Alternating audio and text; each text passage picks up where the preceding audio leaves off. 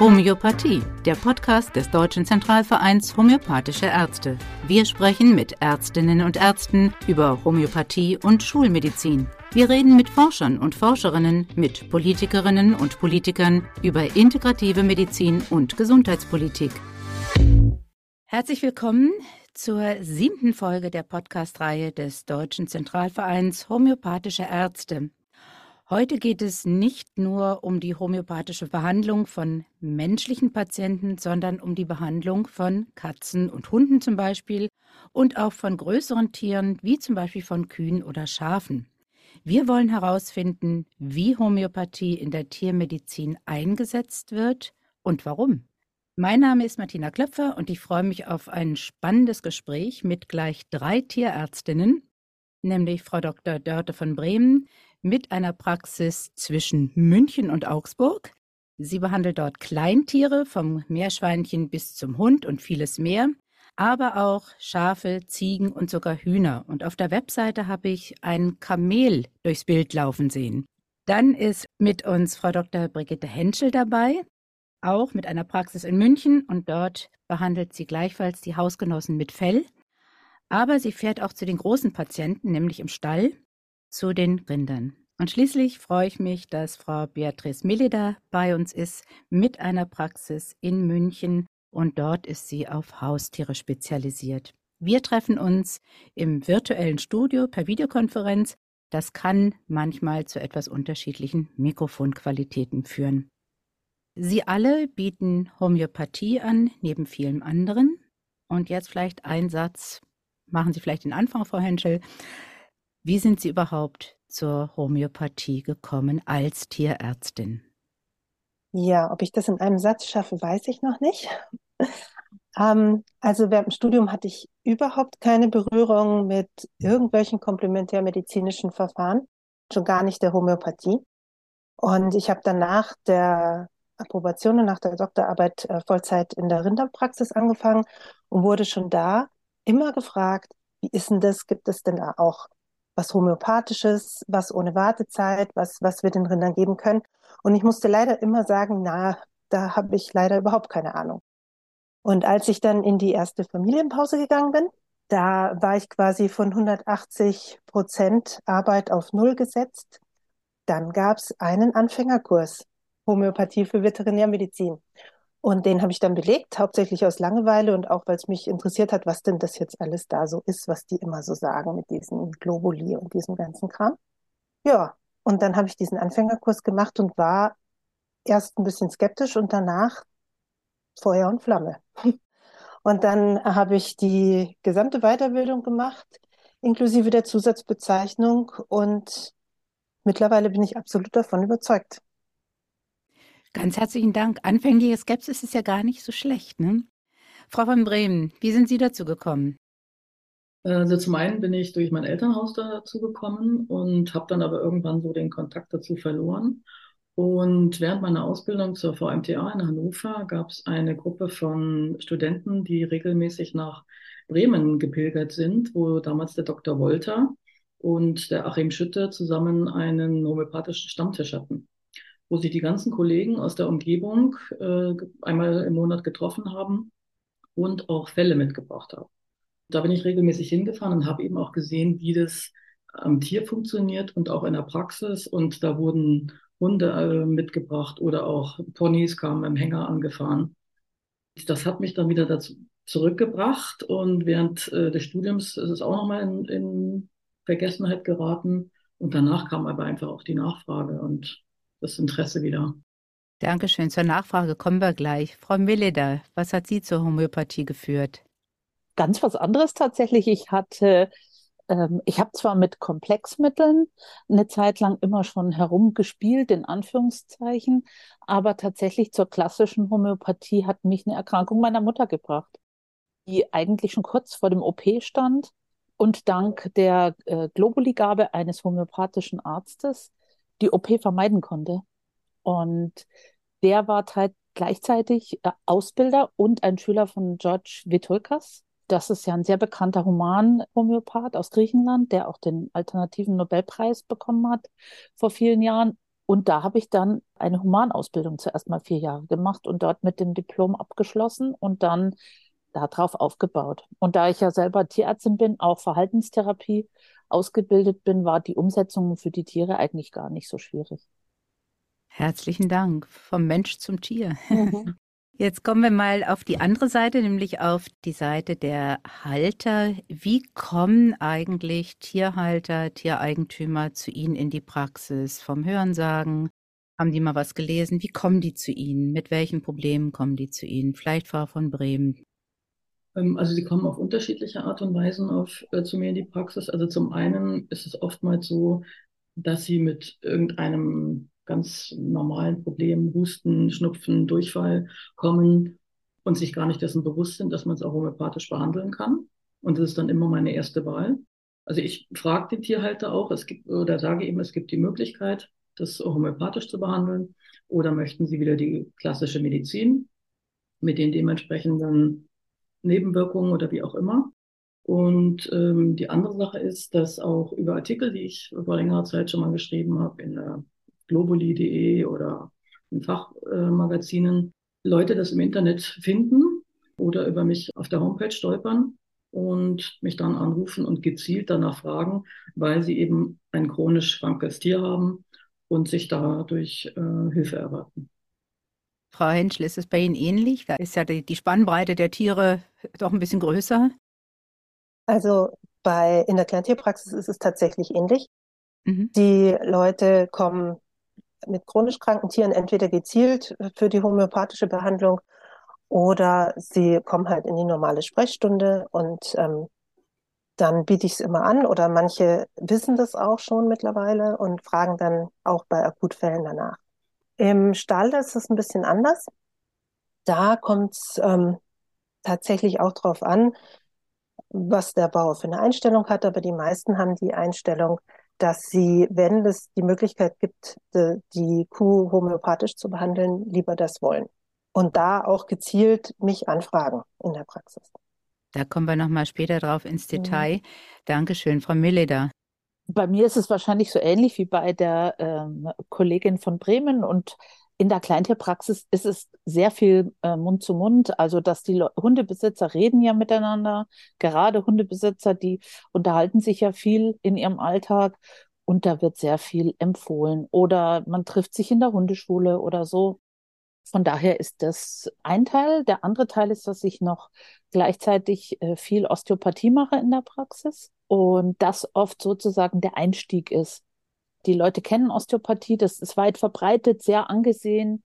Und dann kommen die zu mir für eine osteopathische Behandlung und in dem Zusammenhang sehen die natürlich auch mein Praxisschild, was ich noch mache. Und dann reden wir öfter mal über Homöopathie. Und Osteopathie ist sehr dankbar, weil es sehr schnell Befindlichkeiten bessert und die Leute dann positive Erfahrungen machen und dann auch gerne mal nachfragen, was wir sonst noch machen. Das ist tatsächlich äh, häufig so. Jetzt kam ja viel so der Hinweis, dass die Tierhalter mit den Tieren kommen, die chronisch erkrankt sind. Das heißt also Tiere und manchmal auch der Tierhalter, je nachdem, haben eine längere Leidensgeschichte hinter sich. Aber wie ist das denn bei der Anamnese eigentlich bei einem Tier? Also bei einem Menschen kann man sich das nun etwa vorstellen, aber ein Tier kann nicht sprechen, das kann maunzen, das kann bellen, das kann sogar schreien. Das klingt dann immer ganz furchtbar. Beim Tierhalter, wenn der was beschreibt, kann es sein, dass er sozusagen seine eigene Interpretation damit reingibt. Also das kann ich mir gar nicht erklären. Wie geht das? Also es ist eigentlich so, dass wir ja qua Beruf sehr auf Beobachtung ausgebildet werden, schon im Studium. Ne? Also es ist ja für die konventionelle Behandlung und Medizin genauso wichtig zu beobachten. Denn auch da ist es ja nicht anders. Die Besitzer oder Halter können das ja auch oft nicht beschreiben. Und wir sind sehr darauf angewiesen, uns darauf zu verlassen, was wir sehen. Ähm, was sehr viel anders ist, als es die Humankollegen tun, die sich viel mehr aufs gesprochene Wort verlassen. Aber natürlich hören wir den Besitzern auch zu. Letztendlich ist die Anamnese im Grundprinzip gar nicht so unterschiedlich. Ähm, schwieriger ist es manchmal, die Befunde oder alles, was wir aufnehmen, entsprechend dann ins Repertorium zu übertragen und zu übersetzen, weil ja bestimmte Dinge beim Tier anders sind als beim Menschen. Also nehmen wir mal den ganzen Bereich des weiblichen Geschlechtsapparats zum Beispiel. Der ganze Bereich bei der Hündin mit der Läufigkeit ist vom Grundprinzip völlig anders als der Zyklus der Frau. Und allein das ist nicht so einfach. Das heißt, dazu ist dann der tiermedizinische Hintergrund, das Studium schon sehr hilfreich, um das richtig einordnen zu können. Aber von, vom Ablauf her ist es eigentlich so unterschiedlich nicht. Wie muss ich mir das vorstellen? Ich versuche mich mal in die Lage eines Hundebesitzers, wir Ja. bleiben mal beim Hund, hineinzuversetzen. Ich komme bei Ihnen an, bringe das Tier mit. Das zeigt ein bestimmtes Verhalten. Also ich kenne kaum Tiere, die gerne zum Tierarzt gehen. Also auf YouTube gibt es ja traurige Filme eigentlich von Tieren, die völlig panisch sind, wenn es in das Praxiszimmer gehen soll und eine Spritze gesetzt werden soll. Wie läuft das ab? Also bei uns ist es so tatsächlich, oder bei mir in der Praxis, die Tiere kommen eigentlich zu 80 Prozent gerne rein. Es liegt vielleicht auch daran, ähm, dass bei uns oder bei mir in der Praxis wenig schmerzhafte Dinge gemacht werden und die Pheromone, die in der Luft liegen, also die Angsthormone, sind gering. Die Tiere sind ja sehr aufnahmefähig. Hunde haben ja wahnsinnig feine Nasen, auch Katzen übrigens, und nehmen sofort wahr, wenn sehr viel Angsthormone in der Luft sind. Und das ist bei uns garantiert anders. Das liegt sicher auch an der Osteopathie. Viele Hunde kommen einfach wahnsinnig gerne rein. Ich höre das immer wieder von Besitzern, dass die sagen, sie fahren bei uns auf den Parkplatz und die Hunde schreien schon, weil sie rein wollen. Also andersrum als, ne, also ja- jaulen und bellen und freuen sich richtig, dass sie da sind und kommen schwanzwedelnd rein. Aber tatsächlich ist es so, dass ich mir einfach anschaue, was da so abläuft. Auch die Besitzer-Tier-Kommunikation und das Verhältnis spielt ja für die Mittelgabe am Ende eine Rolle. Also von daher, je mehr natürliches Verhalten ich sehe, umso besser ist es. Und ich überlasse es dem Besitzer völlig. Die fragen mich dann auch, kann ich das Tier von der Leine lassen oder nicht? Ich überlasse es denen völlig, wie sie das handhaben. Ich mische mich da gar nicht ein und bin eigentlich im Prinzip der stille Beobachter. Ich denke, das läuft bei den anderen auch nicht wirklich anders. Genau, das wäre nämlich jetzt meine nächste Frage. Wie läuft das denn bei Tieren, die nicht auf dem Sofa Platz nehmen können? Nämlich bei Schafen, bei Kühen, bei Hühnern vielleicht sogar. Also im Kleintierbereich ist es, kann ich der Frau Mileder nur zustimmen. Ich nehme das tatsächlich sogar persönlich, wenn die nicht bei mir in die Praxis freiwillig rein wollen.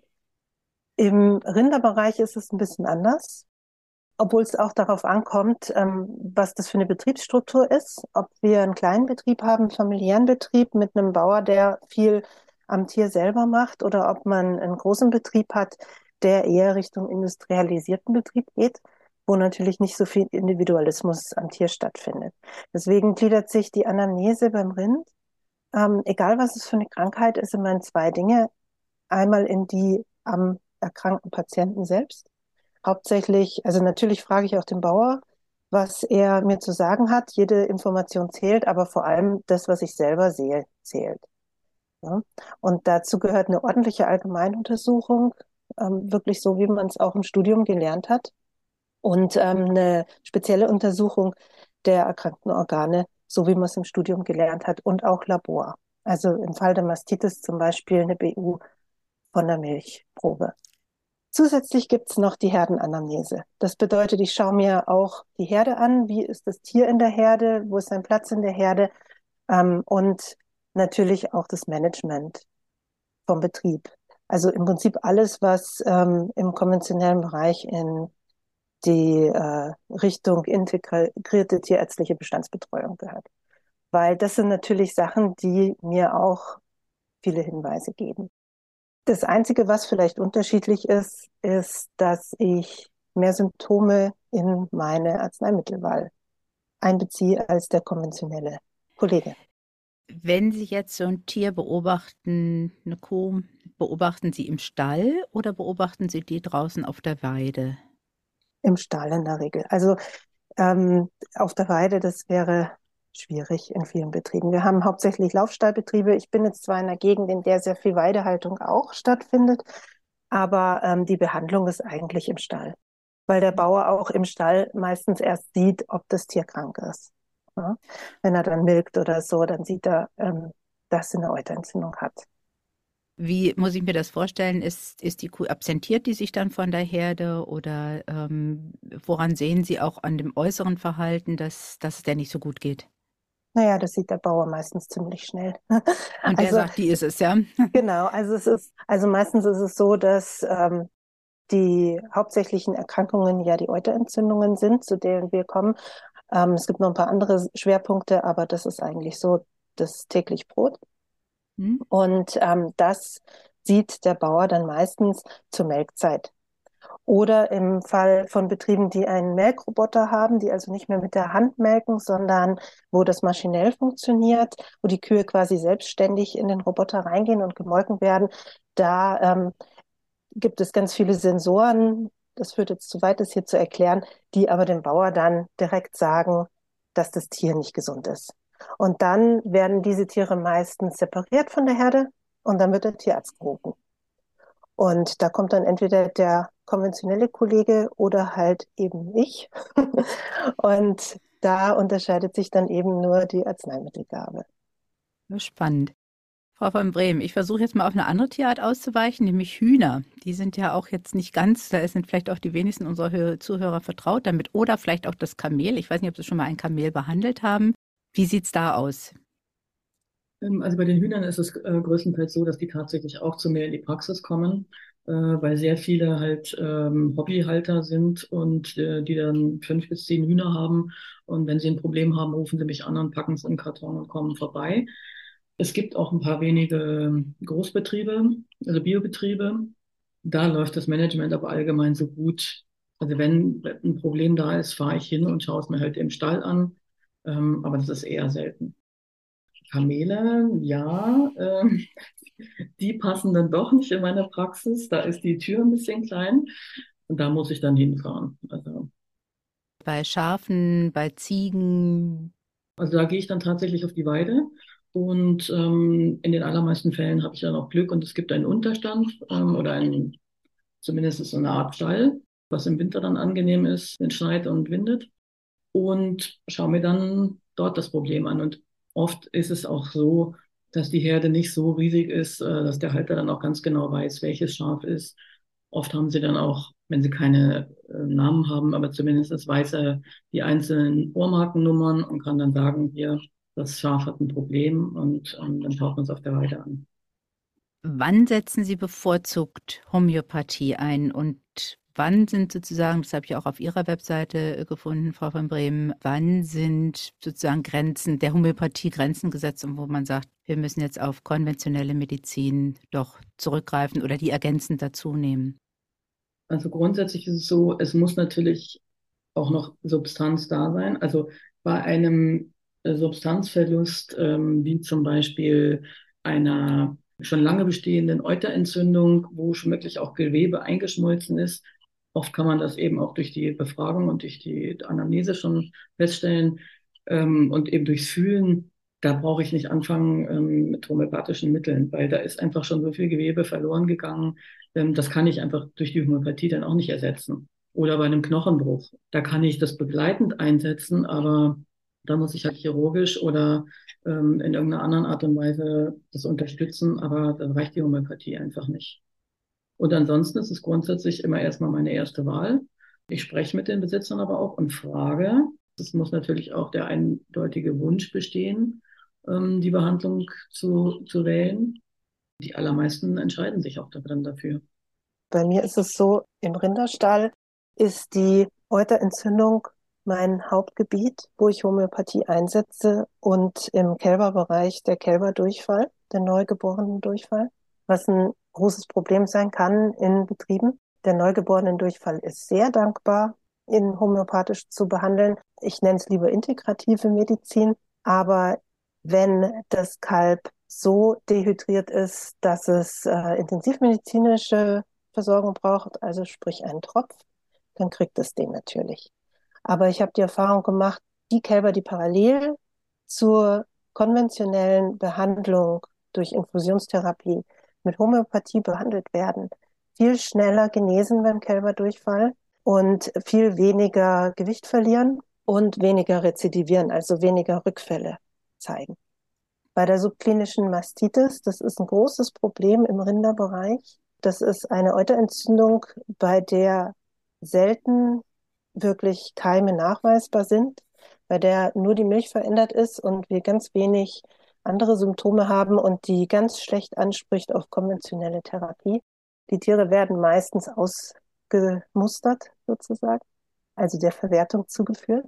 Da ist, finde ich, die Homöopathie der konventionellen Medizin absolut überlegen. Ich habe da mhm. sehr viele, sehr schöne Falldokumentationen. Haben Sie ein konkretes Beispiel für uns?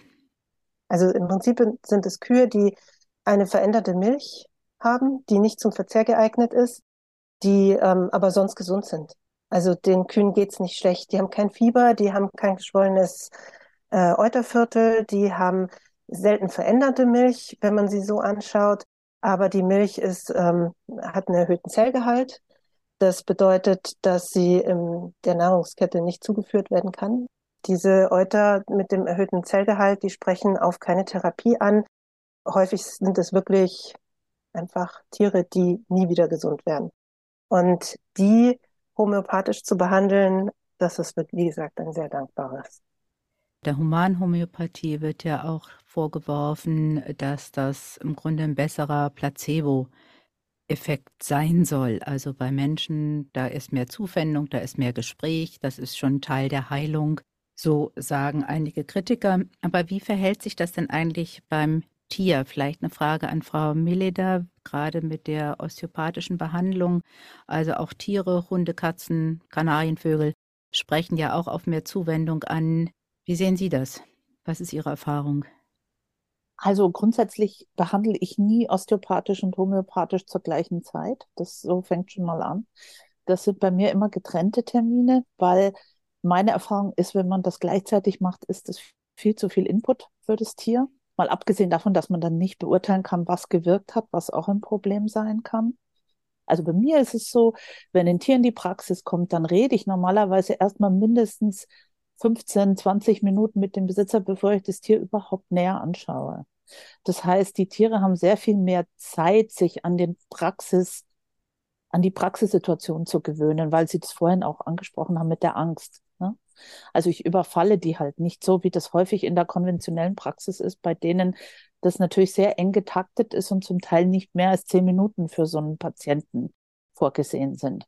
Aber was das kranke Tier angeht, ist die Zuwendung vom Halter her meines Erachtens völlig irrelevant, weil die gleich ist, ob die jetzt konventionell oder homöopathisch behandelt werden. Die pflegen die ja ganz genauso und bemuttern die und kümmern sich um die, egal ob die jetzt ein Antibiotikum bekommen haben oder Globuli. Das spielt der Teil, glaube ich, eine sehr kleine Rolle. Und letztendlich, wenn man dann dem Tier was gibt und davon redet, ob das der Placebo-Effekt ist, dann wäre das andere ja auch der Placebo-Effekt. Also das finde ich schon eine ganz schwierige Diskussion, mal abgesehen davon, dass das ja unter den Überbegriff Placebo bei Proxy fällt, also eigentlich ja nicht das Tier selber betrifft. Und tatsächlich ist es zumindest meines Wissens so, und ich habe das jetzt auch noch mal mit Kollegen aus der ganzen Welt besprochen. Es gibt keine einzige belastbare Studie, die den Placebo bei Proxy-Effekt bei Tieren beweist. Also die ist nirgendwo zu finden und das hat es auch bisher, gab es keine einzige Studie, die das in irgendeiner Form äh, beweisen kann, dass es den gibt. Beim Menschen ist das ja tatsächlich studientechnisch auch bewiesen, aber beim Tier gibt es keine einzige haltbare Studie bis heute. Zumindest meines Wissens nach. Ich meine, man weiß nie alles, aber von daher halte ich davon eigentlich wenig. Also Homöopathietiere können gar nicht so differenziert beeinflusst werden, dass Sie sagen, Homöopathie hilft, sondern es hilft dann wirklich. Das ist auch Ihre Erfahrung, Frau Henschel. Ja, also das Tier weiß ja nicht, was es bekommt. Dem kann man ja nicht sagen, ja, das ist jetzt was Homöopathisches oder das ist jetzt was Konventionelles. Das Tier weiß nur, es wird irgendwas an ihm gemacht. Und die meisten Tiere finden es nicht so gut, wenn was an ihnen gemacht wird, was sie nicht selber wollen. Ja?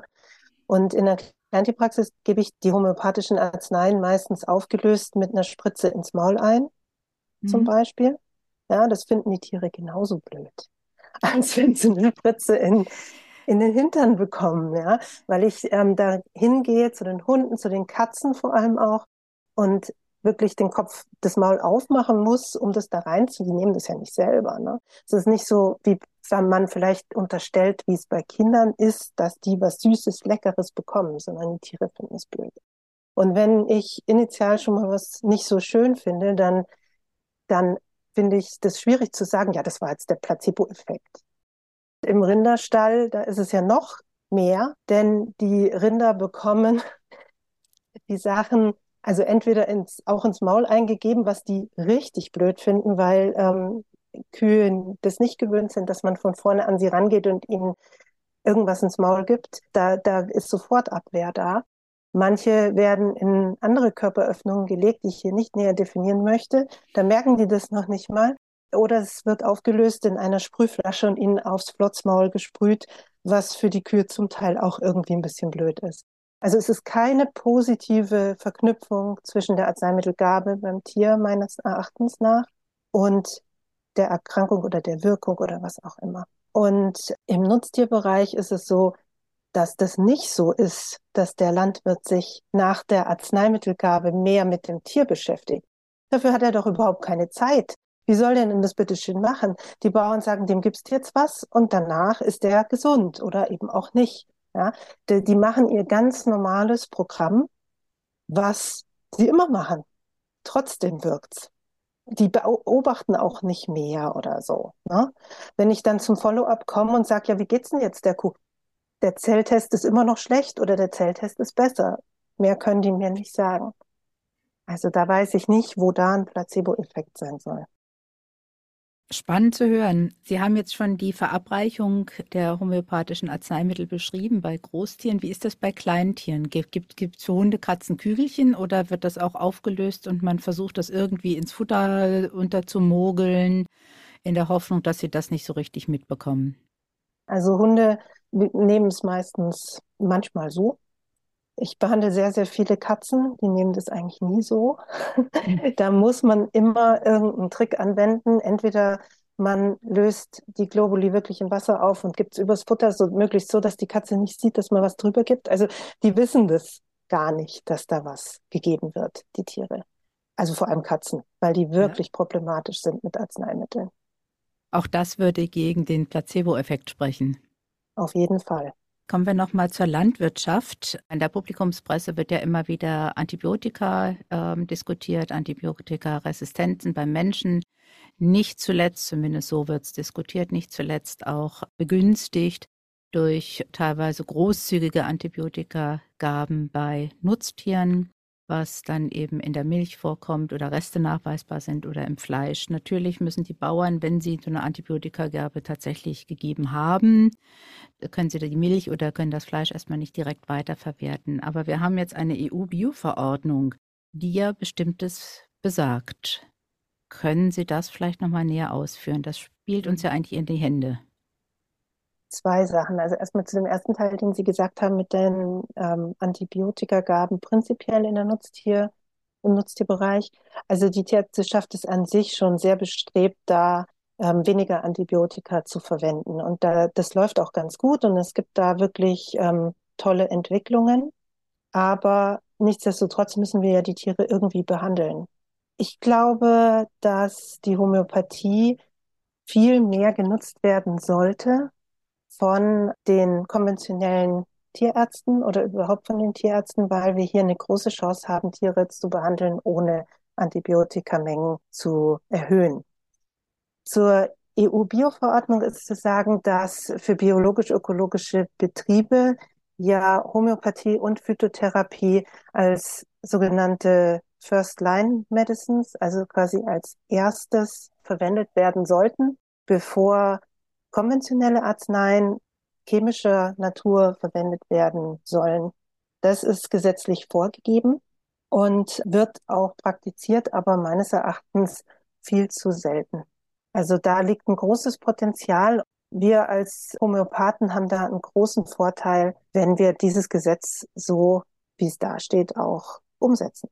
Eigentlich wäre es ja für die Landwirte mit äh, Nutztierhaltung ja auch ein wirtschaftlicher Vorteil, wenn sie mehr Homöopathie verwenden könnten, weil dann eben auch Milch, Fleisch oder so weiter weiterverwendbar ist. Ist das so?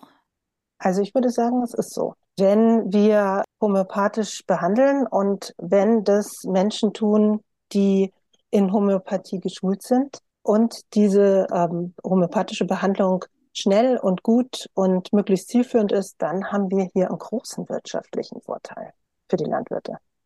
Umsetzung war das Stichwort. Wie können wir die EU-Bioverordnung auch tatsächlich mehr umsetzen? Es gibt ja Gott sei Dank zunehmend biologische und ökologische Landwirtschaft. Ganz am Anfang unseres Gesprächs habe ich Sie ja mal gefragt, wie sind Sie eigentlich auf die Homöopathie gekommen? Und das waren so verschiedene Wege. Auf jeden Fall in der regulären Ausbildung kommt Homöopathie ja so nicht vor bei Tierärzten. Ich gucke mal Frau von Bremen an. Während des Studiums ist es unter ferner Liefen. Mittlerweile ist es ja auch noch weiter zurückgegangen und das ist dann einfach das ähm, persönliche Interesse, was einen dahin treibt, dass man sagt, mit dem, wie ich therapiere, reicht mir das nicht aus. Ich finde es nicht befriedigend, wenn die Tiere alle sechs Wochen, alle acht Wochen wiederkommen, weil das Problem wieder auftritt oder wieder Neues da ist. Ich möchte da einfach eine dauerhafte Heilung erzielen oder eine dauerhafte Besserung. Und dann macht man sich halt auf den Weg und schaut, was gibt es da für Möglichkeiten? Und in dem Augenblick kommt man dann irgendwann bei der integrativen Medizin an. Und gibt es direkt Weiterbildung? Gibt es da Angebote? Es gibt tatsächlich eine Modulreihe für äh, Veterinärhomöopathie. Die ist auch von der Akademie Tierärztliche Fortbildung. Das ist bei uns die, der Verein, der uns zertifiziert, ähm, anerkannt. Und für die gibt es auch Fortbildungspunkte. Das ist ähm, eine umfassende Ausbildung von 150 Ausbildungsstunden insgesamt über drei Jahre und die ist eigentlich da auch dafür geeignet, die Zusatzbezeichnung Homöopathie zu erlangen, was eine offizielle Zusatzbezeichnung der Bundestierärztekammer ist, die eigentlich auch sehr beliebt ist. Das ist die am zweithäufigsten erlangte Zusatzbezeichnung nach der Betreuung von Turnierveranstaltungen im Pferdebereich, soweit ich weiß. Diese ähm, Zusatzbezeichnung finde ich sehr wichtig, weil sie auch ein Qualitätskriterium ist für uns Tierärzte. Sie sagt nämlich dem Tierbesitzer, das ist ein Tierarzt, der nicht nur Homöopathie anbietet, sondern der Homöopathie anbietet und das auch gelernt hat. Weil dann kommen wir nämlich an den Punkt, was wir vorhin schon gesagt haben, dass wir eine schnelle und effiziente Heilung haben, weil wir wissen, was wir tun und qualifiziert sind und dann können wir auch diesen gesetzlichen Vorgaben, wie sie zum Beispiel in der EU-Bio-Verordnung stehen, gerecht werden.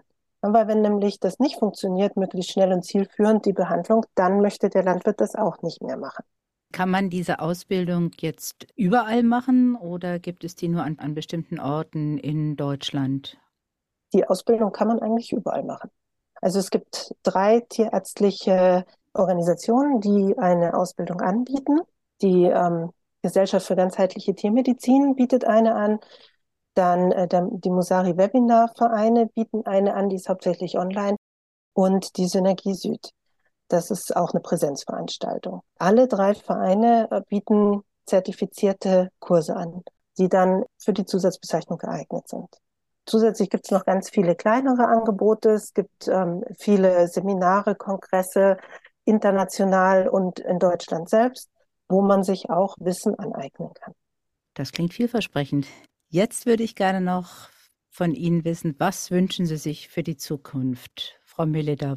Eigentlich würde ich mir mehr Offenheit in der ganzen Kollegschaft wünschen. Wünschen, dass die Kollegen offener mit gerade den verschiedenen integrativen Behandlungsmethoden umgehen und das nicht so kategorisch ablehnen, wie es leider in letzter Zeit öfter mal passiert.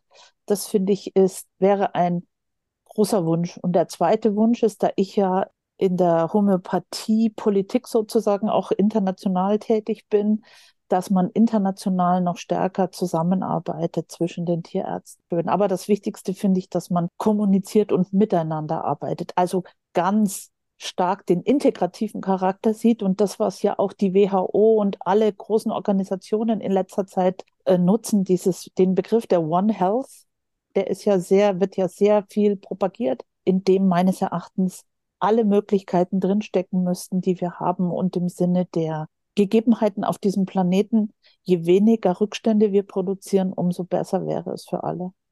Dankeschön, Frau von Bremen. Ja, ich wünsche mir, dass äh, mehr junge Kollegen den Weg in die integrative Medizin finden mit allen ihren vielen Facetten. Also es ist ja klar natürlich die Homöopathie, aber eben auch die Phytotherapie und Osteopathie. Also es gibt ja ganz viele Bereiche oder die TCM, die einfach das Potenzial erkennen und die Möglichkeit, die sie haben, damit den Patienten wirklich auf Dauer äh, langfristig zu helfen. Dankeschön. Frau Hensche, was wünschen Sie sich? Also das waren ja schon so viele Wünsche. Ich kann mich ja, da... Noch einen frei. haben noch einen frei. Das ist doch toll. Also einerseits, also kann ich mich absolut nur anschließen, dass ich mir auch mehr Offenheit und auch mehr Kollegialität wünsche zwischen den Tierärzten, die konventionell und die, die ähm, integrativ oder homöopathisch arbeiten.